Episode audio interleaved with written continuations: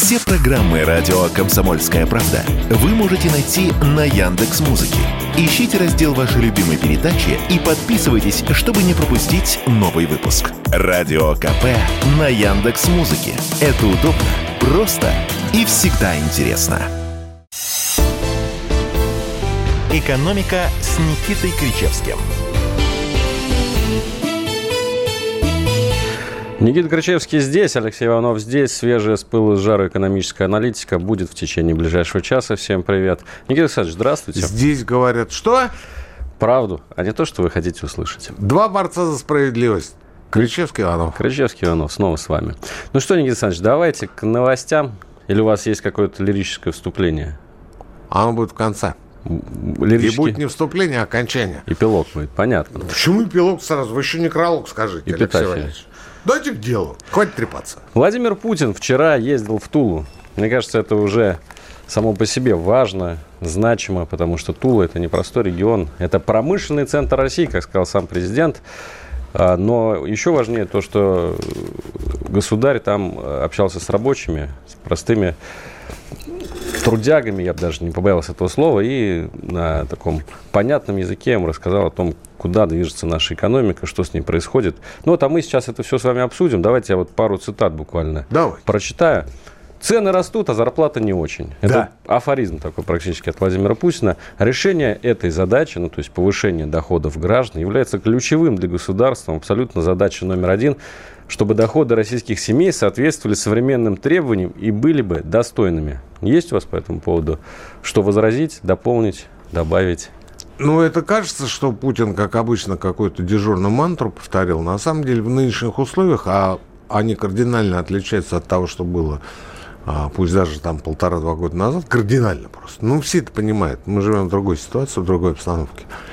А, ну, кстати говоря, народ ты не видишь, что обстановка другая. Народ ты видишь, что она прежняя осталась. Вот за что надо спасибо сказать и Путину, и правительству. Я вам так скажу. Так вот, это очень серьезная тема в нынешних условиях. Крайне серьезная. Разговор не о том, что а, а, есть указание повысить реальные доходы, реальные зарплаты людей. Разговор о том, что есть два подхода к финансовой политике. А, есть, скажем так, подход а, современной денежной теории, ММТ так называемый, которая во главу угла ставит несколько постулатов, в частности, а, то, что не надо обращать внимание на дефицит бюджета, это совершенно а, проходная вещь, и тем более не нужно таргетировать инфляцию. Есть ортодоксальный подход, который в настоящее время исповедует наш Центробанк. А хорошо это или плохо, другой вопрос. Но у меня рука не поднимется бросить камень в сторону ЦБ по той простой причине, что я знаю, я вижу, что правительство и ЦБ стали работать гораздо более слаженнее, чем это было в предыдущие годы. Ничего себе, Никита Крычевский хвалит Центробанк. Ну, я же не Михаил Делягин и его тезка Хазин. Понимаете? А я уж не говорю про Глазева. Слушайте, я исхожу из того, что есть, из того, что происходит. И вот э, история по концу года, когда ЦБ практически профинансировал деньгами э, недостачу средств в бюджете, а это было, не скажу э, точно, но порядка 4 триллионов рублей, говорит о том, что э, в ЦБ и в правительстве нащупали общие точки и идут, можно сказать, еще не совсем рука об руку, но в одном направлении. Мы сейчас далеко, конечно, от Путина уйдем, Так но вот не я к чему это... это говорю. Ну, давайте, да. А по итогам первых месяцев этого года экономика снизилась на 2,3%. В этом году же. Ну, Новый год, праздники, там, выходные и прочее. А реальные доходы выросли на 0,6. И тут, смотрите, возникает вилка. Но это для гурманов история. А с одной стороны, Набиулина много раз говорила о том, что рост зарплат невозможен без роста производительности. А с другой стороны, мы видим, что с начала этого года реальные доходы выросли на 0,6%. Выросли, неважно насколько. А экономика скукожилась. Соответственно, производительность тоже. Вопрос. Так ли нужно ориентироваться на производительность? Тем более, что у нас две трети экономики – услуги. Я много раз говорил, повторю еще раз. Как мы можем с вами повысить производительность таксиста, официанта, страхового агента, кредитного брокера? Как мы это можем сделать? Никак. Никита Александрович, зовите меня ортодоксом, но если снизилась выпуска товаров и услуг, а при этом реальные доходы выросли, да. то это прямой путь к инфляции. Да, конечно, конечно, прямой путь, только вот, вы знаете, уже год как. Вроде как и ставки высокие, и, в общем, денег прибавляется в реальном секторе, идет финансирование и так далее и тому подобное. А никакой инфляции нет. И выплаты происходят, и бюджетникам, в прошлом и году люди... был инфляционный скачок, сейчас мы просто факт... мы практически за два года сразу Вопрос... скакнули. Здесь я призываю вдумчивого слушателя, а других у нас нет с вами, а, задавать себе вопрос. А какова причина, какова природа прошлогоднего всплеска инфляции? И можно ли было сделать по-другому, нежели чем задрать ставку сразу до 20%? Есть вариант, например, объявить банковские каникулы, как это было в Америке во времена Великой депрессии. Тогда можно было избежать набега вкладчиков. Что на самом деле произошло? Потому что в конце февраля, в начале марта все побежали, начали снимать свои депозиты. Естественно, какая-то часть начала их переводить в валюту, что еще можно было тогда сделать? Ну, общая неразбериха. А какая-то часть начала их тратить. Вот этого не допустить можно было через объявление каникул. То есть через блокировку работы банков.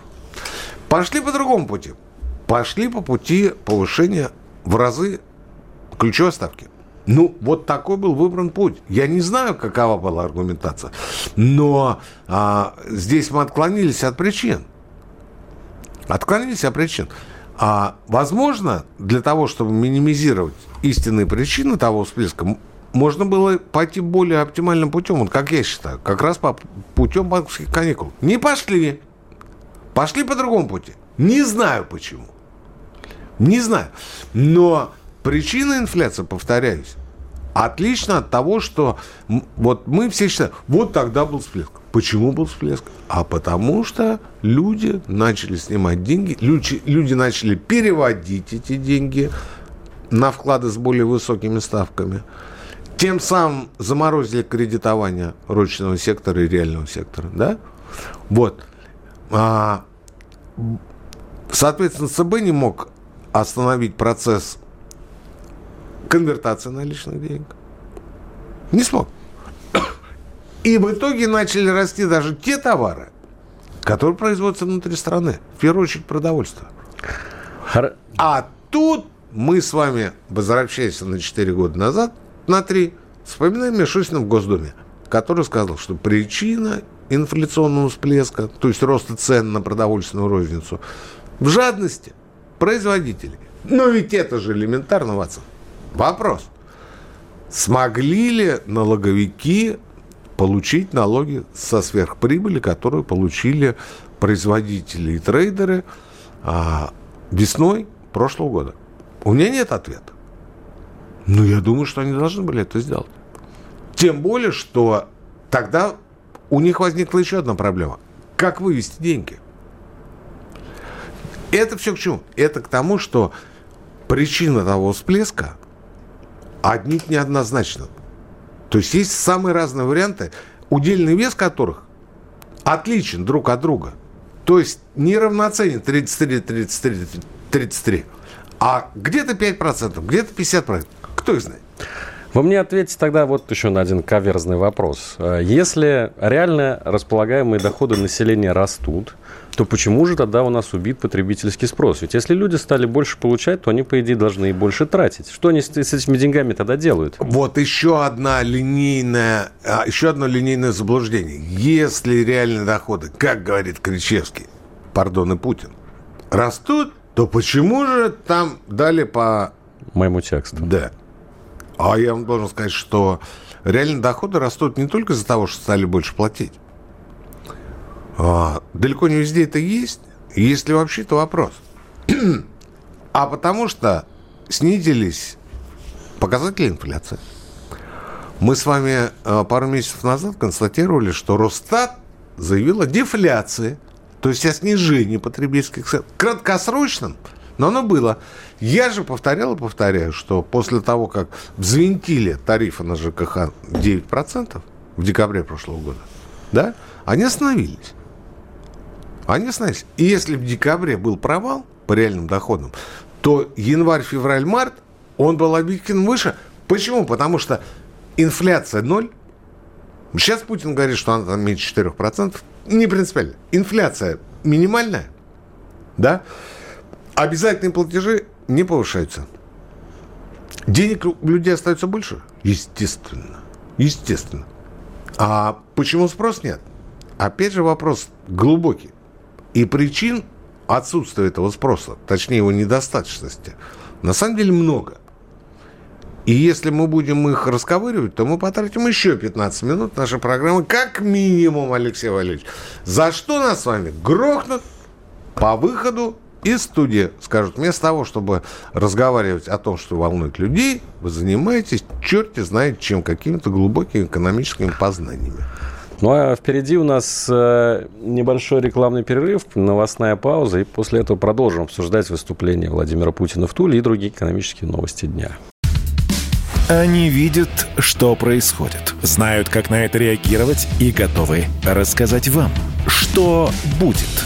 Начинайте день в правильной компании – с понедельника по пятницу в 8 утра по московскому времени слушайте программу Игоря Виттеля и Ивана Панкина «Что будет?»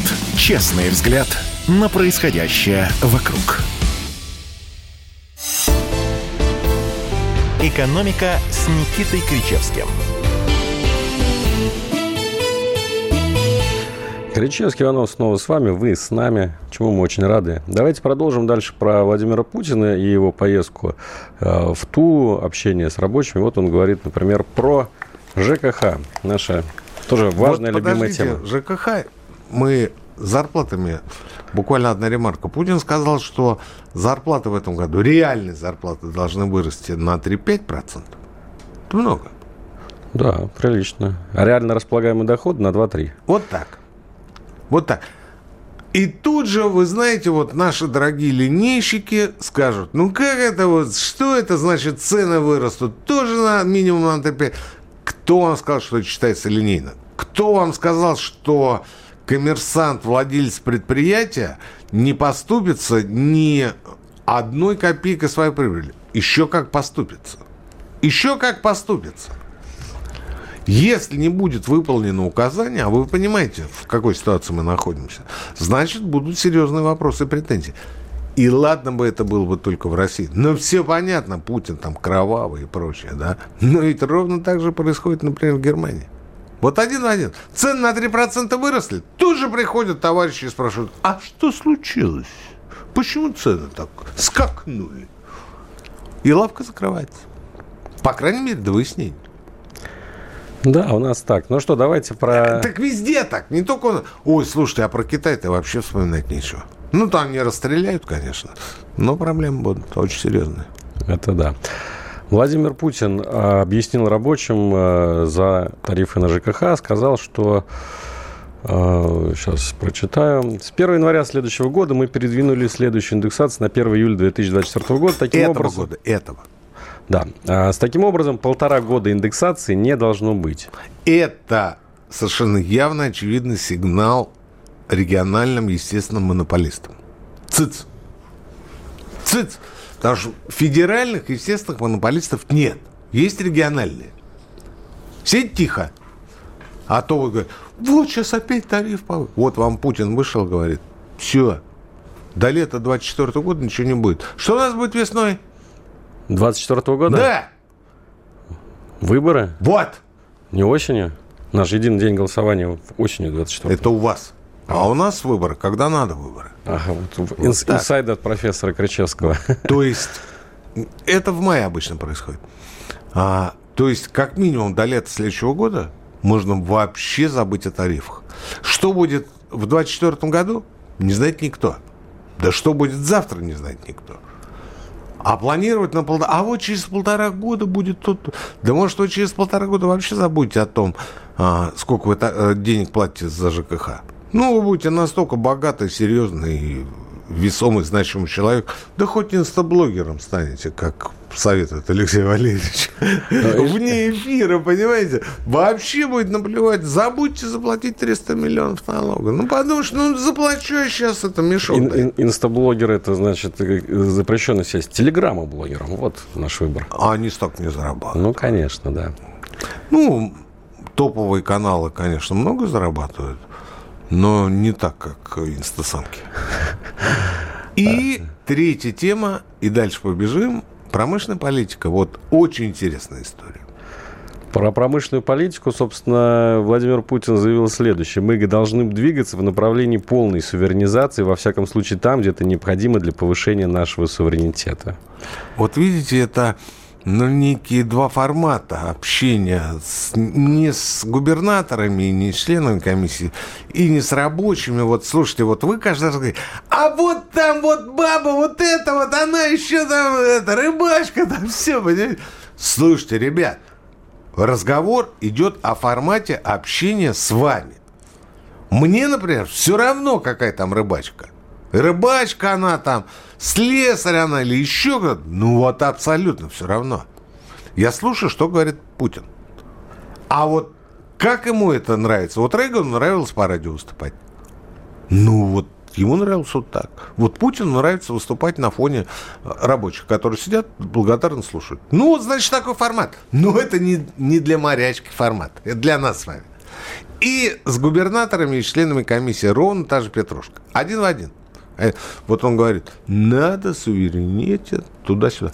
А ему говорят, а это, говорят, Владимир Владимирович, ну вот у нас иностранцы ушли, конкуренция уменьшилась. Мы ничего не делаем. Ну, это так, про себя не говорят. Мы ничего не делаем, просто цену взвинтили. И нормально себя чувствую. У нас к вам большая просьба. Вот сейчас вроде подходят производители из дружественных стран.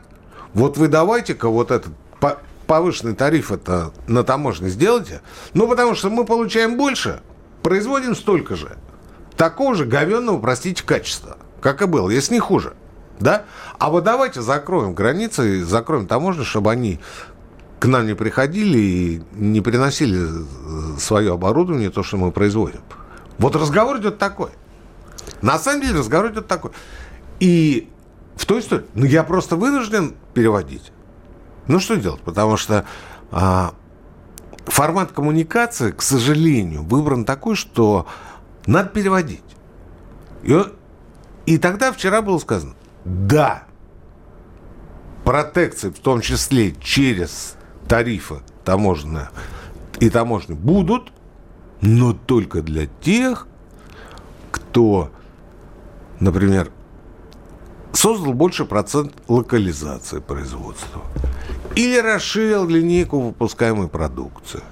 Ну, то есть вот, чтобы он обладал какими-то отличительными качествами от тех, кто получил необоснованное конкурентное преимущество, потому что иностранцы убежали, поднял цены и сидит, подсчитывает прибыль. Как бы еще вот качество измерить, да? Вот чтобы вот. качество повышалось вот. продукция. Качество повысили. Милости просим. Давайте думать. Если перешли на отечественные аналоги, импорта заместились, или начали выпускать уникальную российскую продукцию, сам Бог велел поставить протекционистские пошлины. Я много раз вам приводил пример с Южной Кореей. Тогда, когда начинала развиваться корейская автопромышленность, был введен следующий таможенный порядок. Если вы покупаете, например, Rolls-Royce, Бентли, Феррари и прочее. Словом, то, что в Корее не производится, вы платите таможенную пошлину, как обычно. Ну, вот как у нас. Я не знаю, сколько у нас. Ну, стандартную. Но если вы привозите Audi, Mercedes или прочие Volkswagen, которые, аналоги которых производятся в Корее, 600%. 600%! И есть и сколько. Ну, слушайте, ну кому-то вот кто-то фанат Audi. Алексей Ну, кто-то фанат Мерседеса, он говорит, а я вот на Мерседесе, я корейец, я хочу на Мерседесе. Милости просим, 600% в кассу и садись за руль и езжай. А не хочешь? Так у нас полный аналог корейский. Слушайте, тут у нас молния. Молния в эфире. Мы так редко используем это слово. Смотрите, только что пришло сообщение от Минэкономразвития РФ. Годовая инфляция в России в неделю до 3 апреля замедлилась до 3,29%. Против 4,3% недели ранее. Нормально так? Ну, то есть то, что На а, на мы, мы с вами говорили 10 минут назад, было оперативно а, перенесено, переложено на сообщение Минэкономразвития. Согласитесь? Слушай, наверняка шутка. Да? Да, да. Ну, вот мы ровно об этом говорим. Я только что сказал, что инфляция даже по нашим спутанным прикидкам меньше 4%. Хотя я считаю, что если вычесть из нее а, повышение тарифов в декабре, то она вообще будет ноль и даже минус. Собственно, и Росстат это тоже подтверждал. Вот еще вопрос из народа для вас. А Минэкономразвитие пусть сначала прекратит а, прогнозировать курс доллара на конец года. Помните, мы с вами стебались там? Сколько он говорил там? 7,73? Ну, буквально пару месяцев. Так и сегодня э, А, говорят сё- а сегодня уже говорит это 78, там что-то. 77, 78. Да, да. Но это не последний прогноз Минэкономразвития. А, уважаемый мной главный экономист Внешэкономбанка, господин Клепыч, который когда-то работал за министр Минэкономразвития, занимался прогнозами, в 2008 году пересматривал прогноз по ВВП э, 4, по-моему, раза, а инфляцию 6. Представляете? Вот в течение полугода, не года, полугода. Вот как эта беда пошла с Америки. Ну, Lehman Brothers, когда на- накрылся и прочее, да? Вот. У нас тут же все упало, курс начал расти и прочее. И вот они пересматривали по 4-6 Ну, раз. это уже не прогнозирование, это гадание надо называть, честно. Гадание Ничего, он угадал в конце вообще, шестого раза. Вообще красавец. Точку практически. Он сказал, что последний прогноз был. Инфляция в 2008 году будет 13 с небольшим процентом. плюс-минус. Вот я цитирую здесь. 13 с небольшим. В точку попал. 13,3. Красавчик. Вот так вот. Ну, вопрос успею зачитать. Да. Вы, может быть, ответить вы успеете его уже после нашей паузы. Буду из, готовиться. из Москвы слушатели спрашивают. Все говорят об увеличении доходов, а почему нельзя ставить вопрос о снижении цен на все? Почему нельзя исходить из того, что имеет значение не размер доходов, а покупательская способность и комфортные условия жителей? Сталина люди вспоминают. Помните, тогда при Сталине-то И и это цены говорит снижались. человек, который, видимо, не ходит в магазины. Я, в отличие от этого человека, хожу и в торговую розницу, в сетевую, и на рынок. Я вижу, что цены реально падают. Не на все, конечно, но падают. Но есть, в конце концов, сезонные колебания. Огурцы. Алексей Ильич, при чем здесь сезон? Они действительно свалились. Друзья, послушаем новости, послушаем рекламу, потом послушаем профессора Никиту Крычевского. Никуда не расходитесь. Думаете, понедельник день тяжелый? А как же пятница? Нашим ведущим некогда думать о выходных. Никита Данюк и Владимир Варсобин, не жалея сил и нервов, подводят самые честные итоги недели. Каждую пятницу в 7 часов вечера по московскому времени на радио «Комсомольская правда» слушайте программу «Тактика Данюка». «Экономика» с Никитой Кричевским. Экономика с Никитой Кричевским. Друзья, сейчас я вам напомню э, номер нашего эфира. Телеграм, WhatsApp, Viber. Плюс семь девять шесть семь двести ровно девяносто семь ноль два. И профессор уже подходит. Давайте, Никита Александрович, присоединяйтесь к нашему эфиру. Но я предлагаю сейчас, знаете, о чем поговорить? Про курс рубля. Вот мы уже немножко за- затронули эту тему э, с вами. Но на этой неделе как-то он бодренько так А скаткнул. сколько у нас появилось знатоков? Курс рубля экономики в целом, Алексей Иванович. Ну, это же, знаете, как с футболом. Все знают, как играть в футбол, кроме тех 11 человек, которые сейчас на поле. Да. Эти не то что не знают, они вообще непонятно, откуда у нас появились.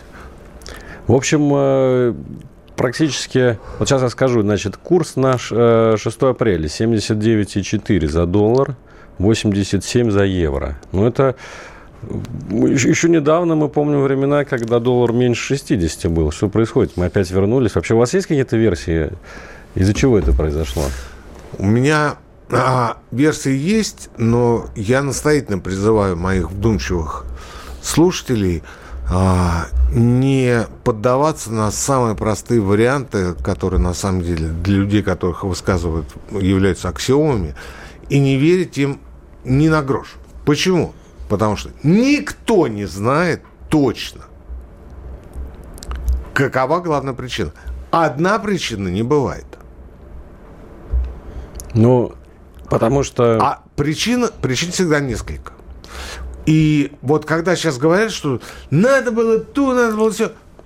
Человек, ну ты бы вышел на футбольное поле, поиграл бы вместо там, я не знаю, Дзюба там или еще кого-то и показал бы как надо. Понимаешь? Ну если ты на своем месте, так делай свою работу хорошо. Уделяй основное внимание. Я, кстати говоря, в конце хотел именно об этом поговорить. Ну, потому что не надо разбрасываться на те вопросы, в которых ты не сильно специалист. Делай свое дело, делай его хорошо, делай его качественно. Для себя, для самоуспокоения, для повышения внутренней самооценки. По поводу курса. Никто точно вам не скажет, что происходит. Мы об этом узнаем, если узнаем, через какое-то время. Да и то вот я не думаю, что нам это сильно надо. Год назад, вы вспомните, какой курс был? 120? Да. 100. 150. 120, 100, там вообще там... А Байден что говорил? Будет 200 грамм. Все, мужик, он ответит. Где 200? Нету. Сейчас подбегает к 80. Ну, подбегает к 80. Мне кажется, что это целый комплекс причин, ну, это мое личное мнение, связанный как с а, относительно увеличившимся объемом а, выходящих из российских активов иностранцев. То есть они получают там свои миллиарды, десятки миллиардов от покупателей, приходят на биржу, получают раз, разрешение от правкомиссии и э, могут вывести эти деньги, конвертировав их в валюту э, за рубеж. Ну, естественно, это оказывает влияние на курс. Но говорить о том, что этого очень много, я тоже не могу. Потому что есть некоторые сделки, которые, ну, как бы на плаву я них знаю. А большинство таких сделок, ну там 2000 компаний в очереди, ребят. Ну вы представьте, 2000, вы говорите, а вот Shell. Помимо Shell, 2000 компаний. Кто-то из них выходит в публичном поле, кто-то выходит, не привлекая к себе внимания. Абсолютно нормальная вещь. Абсолютно нормально. Конфиденциальность святой, деньги любят тишину, вы же знаете. А еще один момент. Бюджет. Я ну, думаю, что это связано с бюджетом. Вот это самое важное, мне кажется. Вот я не могу сказать, что больше. Но бюджет, скорее всего, тоже. Рубли нужны. Рубли нужны. И третья причина – это а, поддержка экспортеров. Ну, все такие думают, ну, это понятно, раз нет, Газпром, там вот эти вот все, да. А то, что у нас э, десятки тысяч компаний экспортируют свою продукцию, это вам все равно? Вы опять же ориентируетесь на, ориентируетесь на то, что на виду, на слуху. Ну, например, там на нефтяников или газовиков. Но есть тысячи, десятки тысяч. Ну, хотя бы мороженчики. Ну, что вы несете-то, ребят? Ну, это же огромная статья экспорта по нынешним временам. Никита Александрович, мы, кстати, с вами не раз говорили о том, что курс в районе 75-80, он является оптимальным для нашей страны. Вы до сих пор так считаете? Не совсем мы так с вами говорили. Мы говорили о том, что он будет таким. И я несколько раз приводил пример. На мой день рождения, 13 декабря, курс был 63,12. Это уже было в декабре. Ну вот, предположим, я бы сделал себе, или кто-нибудь мне сделал подарок, сказал, Никита Александрович, держи там 10 тысяч долларов. Ну, больше же нельзя. Ну, 10 тысяч. А через три месяца сдачу вернешь. Ну, или там через полгода. Ну, вот сейчас вот... Сколько вы сказали курс? Ну, 79. 79. О, 16 рублей. 160 тысяч. Неплохой навар. Ну, За? Жалко, что никто вам не подарил 10 тысяч долларов. Да. Не дал попользоваться. Вот. А если брать по евро тоже десятку, то полгода назад ее можно было спокойно купить за 60. За 1 евро. 60 рублей. Сейчас это у нас сколько, вы говорите? 85, 86. Да не, 87. А, 87, да. 80. 270 тысяч. А ведь мы вас предупреждали. И это к вопросу о том, что Минкомразвитие еще несколько месяцев назад говорил, ну, курс по году будет 75. Ну, может, он по году, конечно, но сейчас, вы знаете, вот демагогическая а, защита пойдет такая, демагогическая риторика. Так, ну, конец года ведь у нас в декабре. Что ты, мужик, вот сейчас нам предъявляешь Цыплят по осени Конечно, считают. вот там будет. Ну, сейчас уже понятно, что он таким не будет. И не потому, что, а, скажем, будут усиленно продолжать выходить из российских активов, а, конвертируя рубли в иностранную валюту, или а, будут а, проблемы с а, экспортной выручкой, скажем, от нефтяников. Кстати, 80% выручки они по-прежнему имеют право оставлять за рубежом. Да, об этом почему-то никто не знает. Как только им свистнут, а это госкомпания, так на секундочку, они быстренько переведут столько, сколько надо. Потому что это государственные компании. Ну, с остаточным владением акциями частников. Но в первую очередь это 50 плюс 1, это госкомпания. А, остается бюджет. Остается бюджет. Ну, э, про бюджет отдельная история. А, опять же, сейчас это модная фишка, потому что у нас же каждый суслик агроном. А по нынешним временам не только суслик, у нас все, кто живет в поле, все абсолютно. Начиная с кротов, заканчивая там бабочкой, они все агрономы по нынешним временам. Но просто, причем это настолько хамски происходит со стороны вроде бы как статусных лиц. Вот я вчера читаю Глазева, он пишет.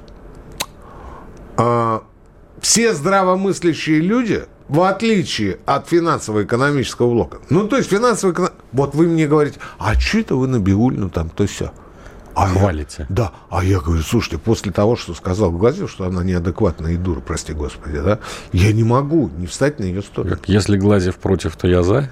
Не то, что если, то. Это чисто русская постановка вопроса. Такая черно-белая, да? Вот. А просто потому что, ну, нельзя так. Сергеевич, ну, нельзя так относиться и нельзя так отзываться, что они неадекваты.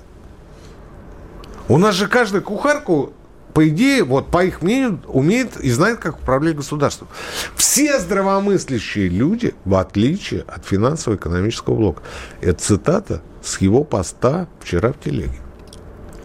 Ну, видимо, обижен Глазев на то, что он немножко вытеснен из А этого там процесса еще, принятия еще решения. один суслик появился, бывший депутат Украины Олег Царев.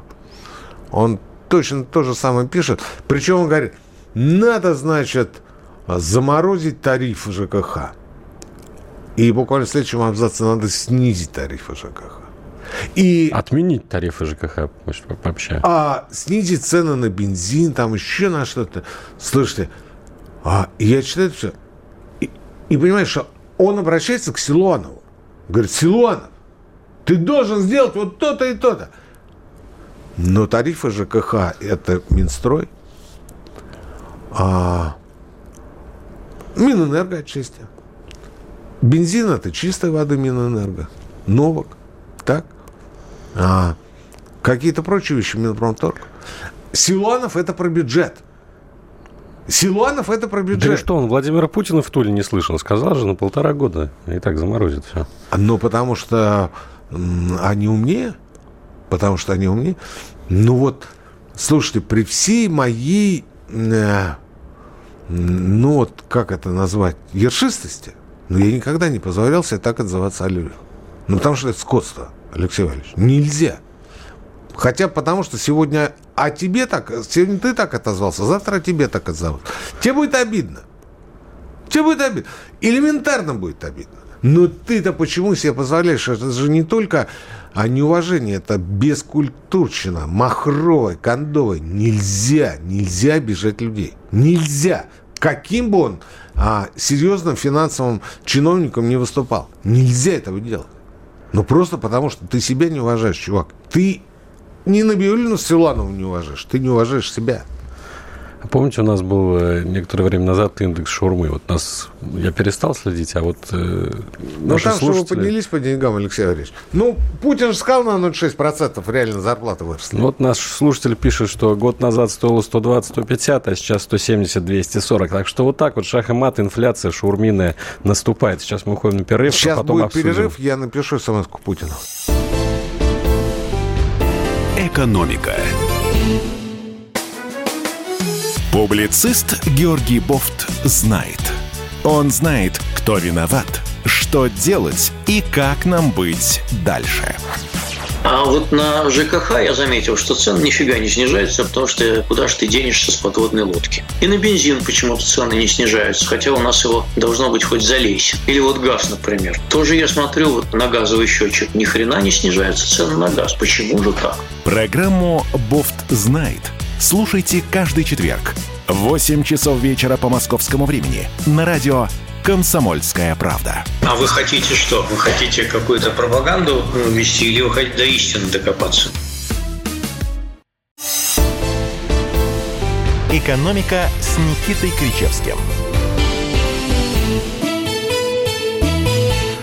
Ну что ж, финалочка. Никита Кричевский, Алексей Иванов. Плюс семь, девять, шесть, семь, двести, ровно девяносто семь, ноль два. Последний Я написал шанс смс Путину, вопрос. он ответил, что еще сейчас давайте болтайте. А, еще час? Да, говорит. А про шурму? Интересно. Про шурму, говорит, я поставлю перед министром сельского хозяйства вопрос. Что, что происходит вообще с шурмой? Почему она стала строить да. не 150 рублей, а 170? Конкретно в регионе, который произвел этот замер, Поставлю на вид губернатору. Да, мы сейчас узнаем. Напишите, пожалуйста. Конечно. Ну, мы же для людей говорим-то. Слушайте, на этой неделе произошло важное событие. Уж не знаю, насколько оно касается масс людей, но вот бюджета нашего касается точно. Э, ОПЕК+, плюс, это вот нефтяной картель, решил координированно снизить нефтяную добычу. И Россия в том числе подписалась продолжить снижение добычи. И из этого сразу цены на нефть поднялись там, на 8% за одну торговую сессию. А сегодня газета The Telegraph британская написала, что это тройной удар по Западу. Во-первых, потому что он позволяет России избежать неприятных последствий санкций. Во-вторых, потому что, собственно, цены на нефть и топливо будут для западных потребителей дороже. В-третьих, потому что это разгоняет инфляцию и, соответственно, сводит на нет все усилия центробанков, включая знаменитую Федеральную резервную систему США. Никита Александрович, ну что, са- саудиты наши? Ваш, как, ваш. Как вообще вот вы трактуете все произошедшее? Ну, принято синхронное решение, да. Ну, потому что цены начали снижаться, и все помнят, что еще там неделю-другую они упали сильно ниже 80. И это, конечно, не могло устраивать основных нефтедобывающих стран. Было принято синхронное решение. Кто-то больше, кто-то меньше снизили добычу. Мы-то еще в прошлом году уменьшили на 500 тысяч баррелей в сутки. Ну, сейчас этому последовали и другие страны. Ну и хорошо. А, слушайте, в отношении того, что вот э, это тройной удар по Западу, ну, это мы привыкли реагировать не на наши, а в первую очередь на иностранные штампы. Штампы. Ну вот, Телеграф говорит, ну, раз тебе тройной удар, ну, прикинь, тройной удар, там инфляция. Да и, опять же, причины инфляции в Европе и в Америке совершенно другие, нежели чем там какой-то безумный рост цен на нефть.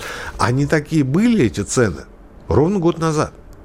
И тогда никто почему-то не говорил, что там инфляция какая-то, там повышение цен. Но а, еще одна просьба, не верьте тем, кто убежал, и оттуда вам рассказывают, как там все дешево и классно. У меня есть один такой знакомый, он в Болгарии. И он мне рассказывает, как у них там вообще супер. Потом я встречаю человека, который только что оттуда приехал. Ну, он наш российский гражданин, просто у него там по бизнесу дела в Болгарии, он туда-сюда мотается. Через Турцию, там на электричке через мост переезжаешь из Стамбула и оказываешься в Болгарии. Вот. И я ему говорю, ну вот. Он говорит, да ты что? Этот человек, такое ощущение, что он а, не то что не связан с реальностью, а он это специально все набрасывает, наговаривает, чтобы оправдать свой выбор, почему он уехал из страны. Только для этого. Потому что там все не так. Там все гораздо хуже. На порядок хуже, нежели чем он тебе говорил.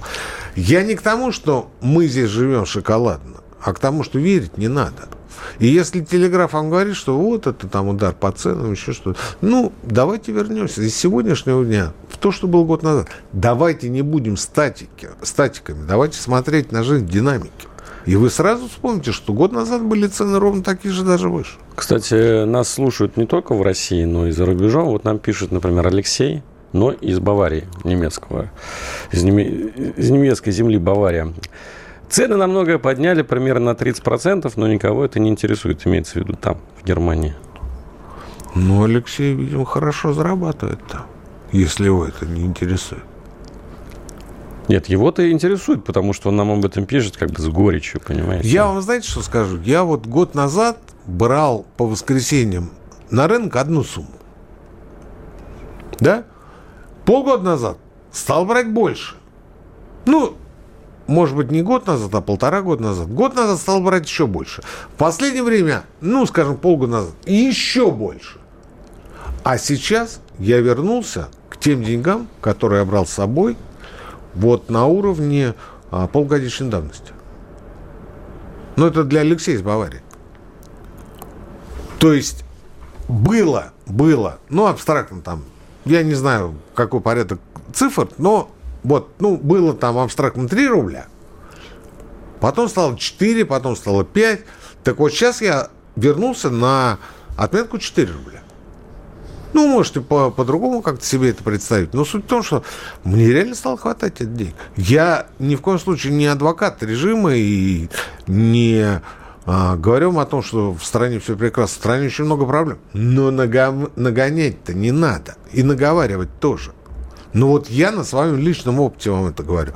Плюс ко всему, слушайте, я много раз рассказывал о том, что а, э, общаться надо не с публичными лидерами общественного мнения, которые знают все и даже больше, ну, это святое, а с теми, кто непосредственно занят в решении конкретных проблем. И я имею возможность периодически общаться с человеком, который стоит во главе финансирования развития авиапрома. Я у него спрашиваю, ну как что? Он говорит, в Рыбинске запускаем серийное производство моторов. Авиадвигатель. Ну, это будет там не этот год, там 24-25. Но очень активно все идет. Помимо перских моторов, это еще и Рыбинск. Да? Я говорю, а китайцев? Ну, у нас самолеты постепенно выходят в строй. Он говорит, китайцам принято решение, если только те рейсы, которые из Москвы в Китай. Ну, или из России в Китай. Вот там, пожалуйста. Внутрь страны на внутренние рейсы никто допущен не будет. В Белоруссии летает. Китай здесь не будет, потому что все знают, что потом не вышибешь отсюда. И вот эти нюансы, которые я вам не публично, э, не публично получаю, а потом публично высказывают, они говорят о том, что в стране на самом деле не то, что не так уж плохо, а где-то даже и нормально, и хорошо. То есть вы верите в то, что промышленное бродозамещение пройдет по, на манер сельскохозяйственного? Об этом тоже говорил Владимир Вчера Путин в говорил, Туле, да. Ну, видите ли, в аграрном импортозамещении очень много проблем.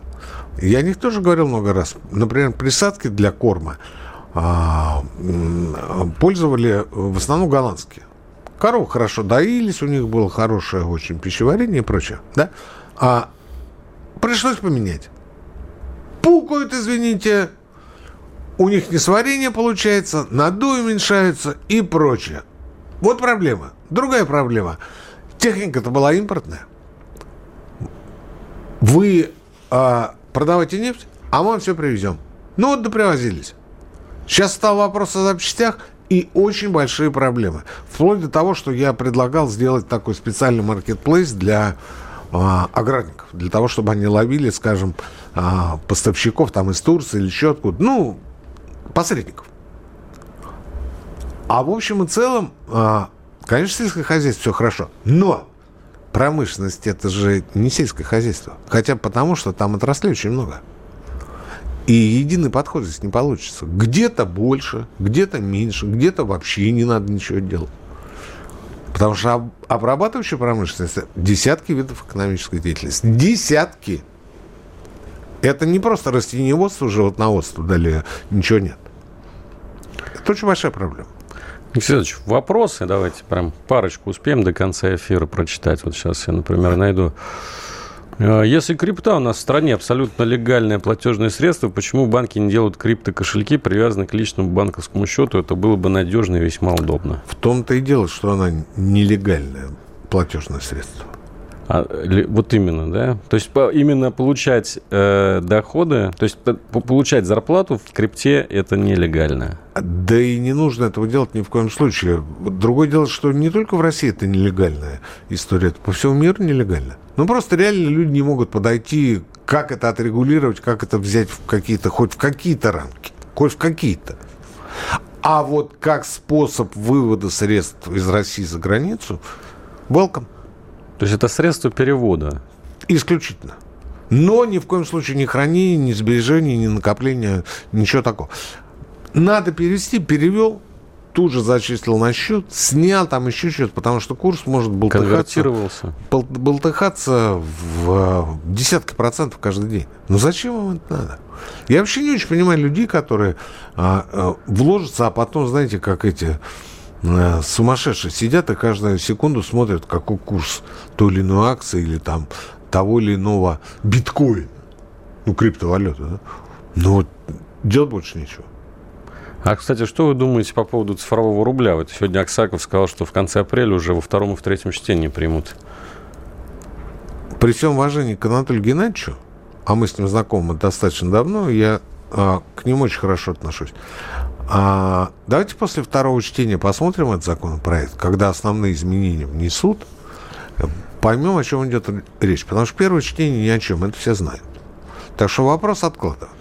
И в заключение, поскольку мы с вами все-таки нам не дали второй час, хотя Путин, между прочим, смс присылал. Так вот, слушайте, вот видите, так получилось, что всю программу я говорю, не торопитесь, не верьте, не спешите.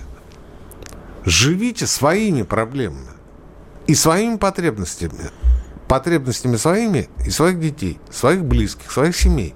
За мировую за закулису вам никто зарплату не заплатит. Это была традиционная проповедь от профессора Крычевского. Прощаемся с вами до следующей недели. Всего вам доброго.